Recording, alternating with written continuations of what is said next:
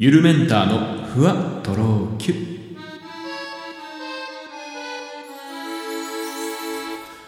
どうもゆるメンターです。この番組では僕ゆるメンターが日々の出来事をキュッとまとめてふわとろゆるっとお届けしていきます。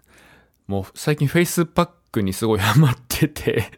まああの男性のね、えー、そういう化粧品だとか、まあメイクする男性、まあ僕はやったことないんですけどメイクする男性とかね、えー、まあスキンケアなんかが結構男性にも広まってきてますけど、まあ、やっぱフェイスパックはね、やってよかったって思うことがすごい多い、多いですよ。まあ、ちなみに僕は朝、あのね、まあ、朝も夜も僕、1日2回お風呂入る人なんで、朝、お風呂入った後に、まあ、えー、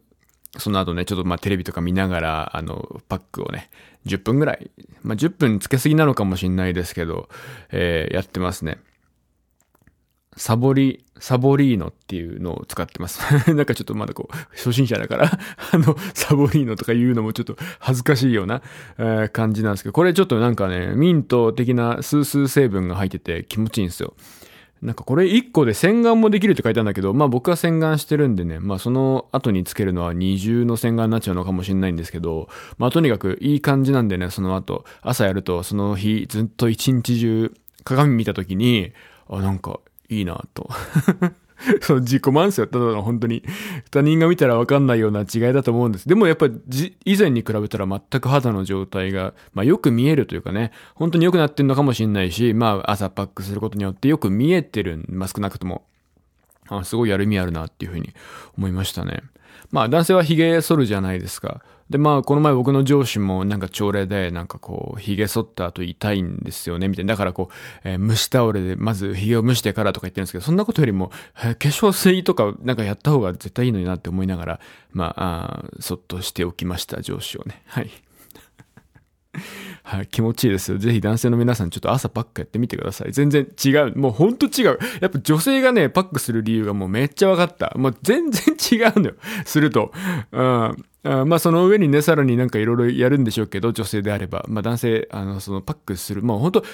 いいよ。1分でも3分でも全然違いますよ。うん。あの、10分とかやる必要ないんで、まあ10分以上やるならこうなんかさらにパックの上から被せるシリコンのカバーみたいなのがあるらしいんですけど、まあちょっとそこまではやってないから僕もわかんないけど、まあいい、とにかくちょっと一回やってみてください。えー、今日はちょっと変な話をね、これから、まあ、しようと思ってるんですけど、まあ、僕のこれまで生きてきた統計によりますと、男子よりも女子の方があの、お風呂場でおしっこしたことある人が多いんですよ ちょっと、セクハラかもしれないですけど、この話は。でも、あの、女の子って意外とその、まあ、洗い場ね、お風呂の、あの、お湯の中じゃなくて、洗い場でおしっこをしたことがある人、まあ、自分家のお風呂だったり、まあ人によっては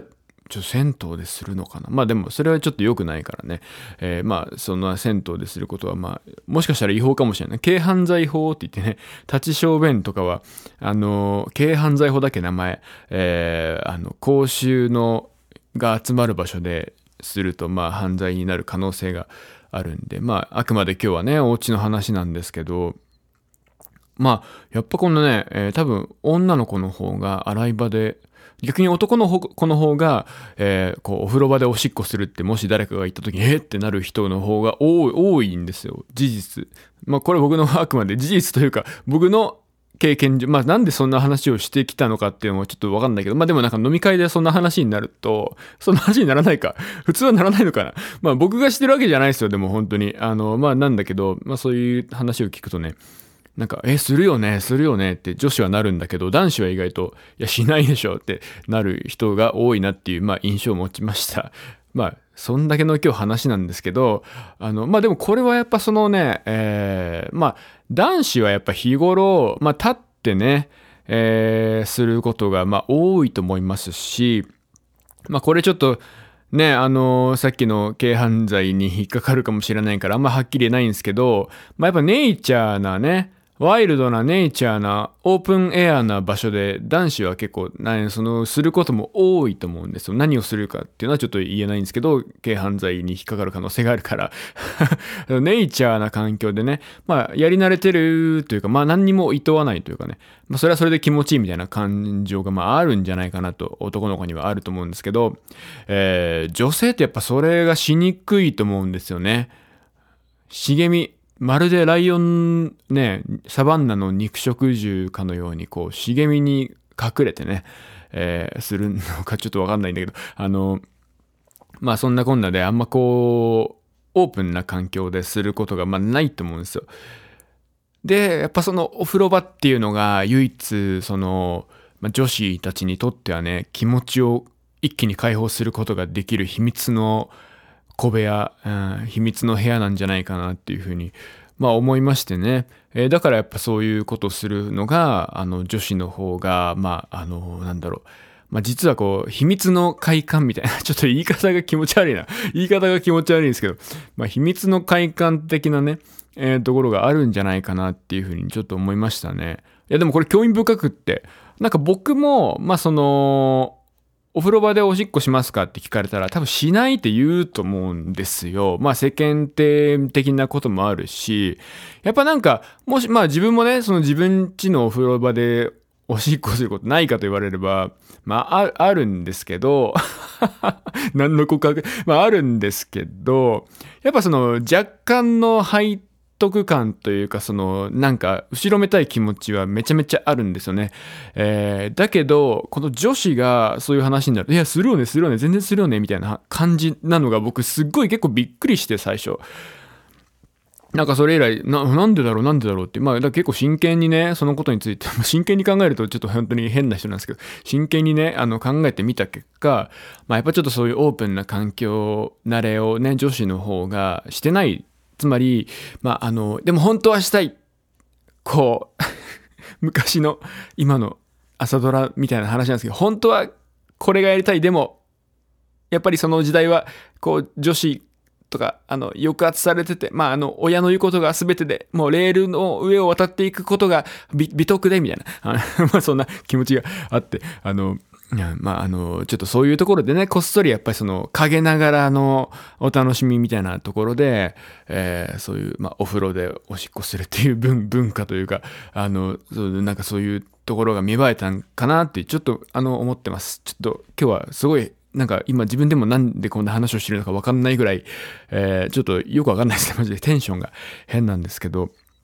はい。まあ、えー、まあ、ワイルドな場所というとね、まあ、僕最近あの、イカダ釣りに行ったんですけど、イカダってね、えー、まあ、あの文字通りイカダですよ。まあ、釣りが好きな人はわかると思うんですけど、まあ、船でね、えー、渡してもらって、まあ、海の上にこう、まあ、固定されてるんですけど、海底と繋がれていて、えー、まあ、浮かんでいる、まあ、イカダですね、本当文字通り。真四角の、まあ、木のプカプカ浮いているところに乗って、で、まあ、その上で、えー、釣りをするっていうものなんです。まあ、あの、やっぱりね海の釣りってあ深いところに行けば行くほどお魚がいる可能性が高まりますし、まあ、魚のサイズもね、アップしたりするんで、やっぱこう、えー、堤防、タラの港とか、まあ、砂浜から釣りをするよりかは、こう、可能性を感じるっていうところがあって、そのイカダ釣りって人気なんですけど、まあ、何せ海の上なんでね、えー、お手洗いがないんですけど、まあ、大抵のイカダは、こう、なんかこう、仕切りが本当にしょうもないんですけど、本当にしょうもない仕切りがついてて、えー、その仕切りの中に一部穴が開いていて、そこから海にするっていうような、まあ、スタイルになってるんですね。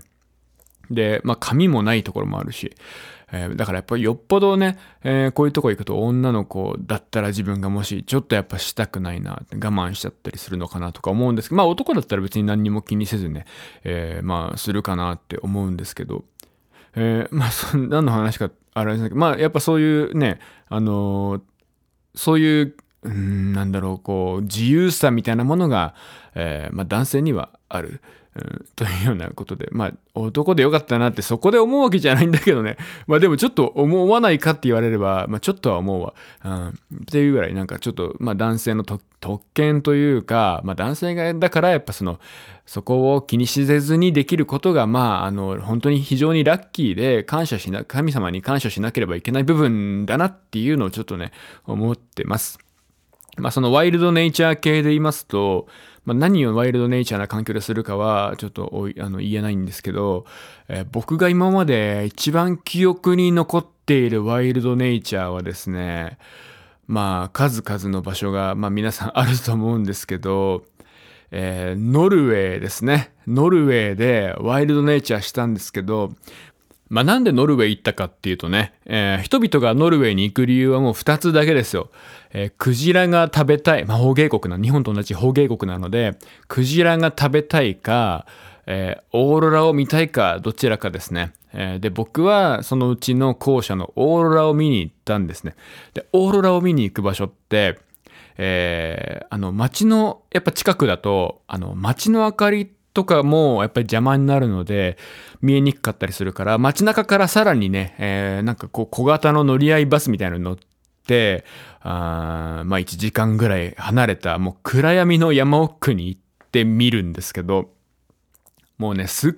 ごい寒いの。もうマイナスだから10度とかマイナス20度もうそういう世界なんですよ。で、もうあの、で、の、オーロラを見るのってすっごい忍耐力必要で、えっ、ー、と、もうその寒さのマイナス10度とか20度の中、あの、オーロラが出てくるまでじっと待つ。出てこないかもしれないしっていう、い その、オーロラが、なん、あの、本当出るか出ないかわからないんだけど、とにかく出るかもしれないから待つっていうような、まあ、あの感じで、で、まあ僕もずっとその中で待ってたんだけど、えー、やっぱ寒いからとにかく、で、あのー、ちゃんとその定期的にバスの中にあの入ってね、休んでねって言われてて、まあ、バスの中に入って、で、まああの、靴がとにかく寒くてね、あの、雪の上にずっと立ってるんで、えー、靴の中がとにかく冷たくなるんで、一旦靴を脱ぐと足が暖かくなる。で、えー、さらにね、あったかいコーヒーありますよ、なんていう風に、あの、ガイドさんがこう、コーヒーを用意してくださってる。それ飲んだりしてると、もし、あ、じゃあ言えないんだったら。えっと、もう、したくなるんですよ。体にね、えー、カフェインとか水分を取り込むと人間の体がしたくなることがありまして、あの、それがしたくなったんですよ。で、もうちょっと我慢できないしっていうところで、まあその、ノルウェーのね、大雪原、もうほんと一面の雪の原なんですけど、ちょっとバスの影というかね、バスからちょっと離れたところに行って、そのワイルドネイチャーをしてたら、よう、その僕のもうワイルドネイチャーしている最中ですね、僕のもう頭上にもうオーロラがもうビュンビュンビュンビュンビュンって、オーロラってめちゃくちゃ動き速くてビュビュビュビュビュってその、あの、本当波打つ、あの、生命体のようにこうピピピピピピって結構揺れるんですよ。もうそれがね、空一面に僕がワイルドネイチャーしてる最中に空一面のオーロラがもうビャーって出て、こんなに僕がね、人生で感動したことはもうなかったですね。こんなワイルドネイチャーしてる最中にオーロラを見ながらワイルドネイチャーができるなんて。だからもうその生理的欲求も満たしてるし、もうそのなんだろう、あとは人間としての贅沢さ、やっぱそのオーロラを見る、見たくても見れない人いっぱいいる中で僕がワイルドネイチャーしてる最中に出るんですから、もうなんて僕も世界一の幸せ者だなと思った、まあ、瞬間でしたね。えー、話は変わりますが、皆さんもそんなあいい体験ができますんで、ぜひね、まあちょっとコロナ禍が、えー、終わりましたら、あそういった諸外国の方にお出かけになられて、まあ時にワイルドネイチャーなんかもしながらですね、えー、一生に一度の思い出作ってみてはいかがでしょうか。お後がよろしいようで、ゆるメンターでした。